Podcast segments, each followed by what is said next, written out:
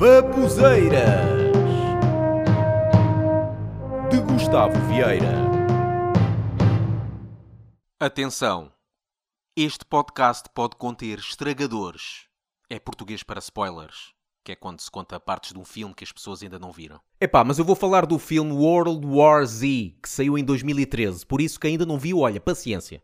O filme teve como título em Portugal WWZ Guerra Mundial e no Brasil WWZ, Os Cambau Geral.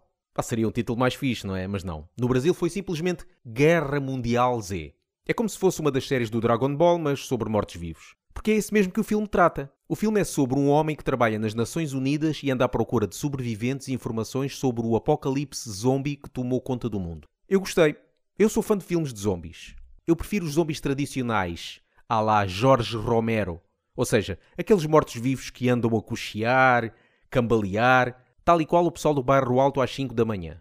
Agora, os do WWZ correm, saltam e fazem todo o tipo de acrobacias, tal e qual o pessoal das discotecas de Alcântara às 5 da manhã. Mas esses zombies têm uma boa justificação para fazer isso. Os do Romero é porque são mortos que voltaram à vida. Os do WWZ é devido a um vírus da raiva. Se queres ter uma ideia, imagina uma pessoa ter snifado cocaína, tomado speeds e estar a tratar de assuntos nas finanças. É mais ou menos isso. Ainda me lembro da frase que um rapaz disse no cinema quando viu os zombies correr e saltar. Ele disse isto. Epá, viste o parkour dos gajos? O filme WWZ é baseado num livro de Max Brooks com o mesmo nome. Há pessoas que disseram que gostaram mais do livro. Aliás, muitas vezes acho que dizem isso só para parecerem mais intelectuais. Pá, isso é uma coisa que me faz sempre espécie.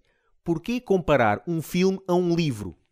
Ah, são duas coisas completamente diferentes. Lógico que é muito difícil um filme retratar tudo o que está num livro, porque aí a história é muito descritiva, a não ser que o filme tenha 52 horas de duração. E o contrário também se aplica. Um livro não consegue retratar bem o que se passa num filme. Para descrever todo o tipo de ação que decorre no filme, o livro tinha que ter 52 volumes. São duas experiências diferentes. Um deles é um grande ecrã com imagens em movimento, sons, música e efeitos especiais. O outro é um bloco de folhas preenchidas com letras. Ok, posso perceber que quando se lê um livro muito interessante e emocionante, depois vai-se ver o filme e não é assim tão bom como lemos no livro. Mas isso é quando é muito baseado na história, como num romance, por exemplo. Não num filme como este, em que o que se quer ver é a ação.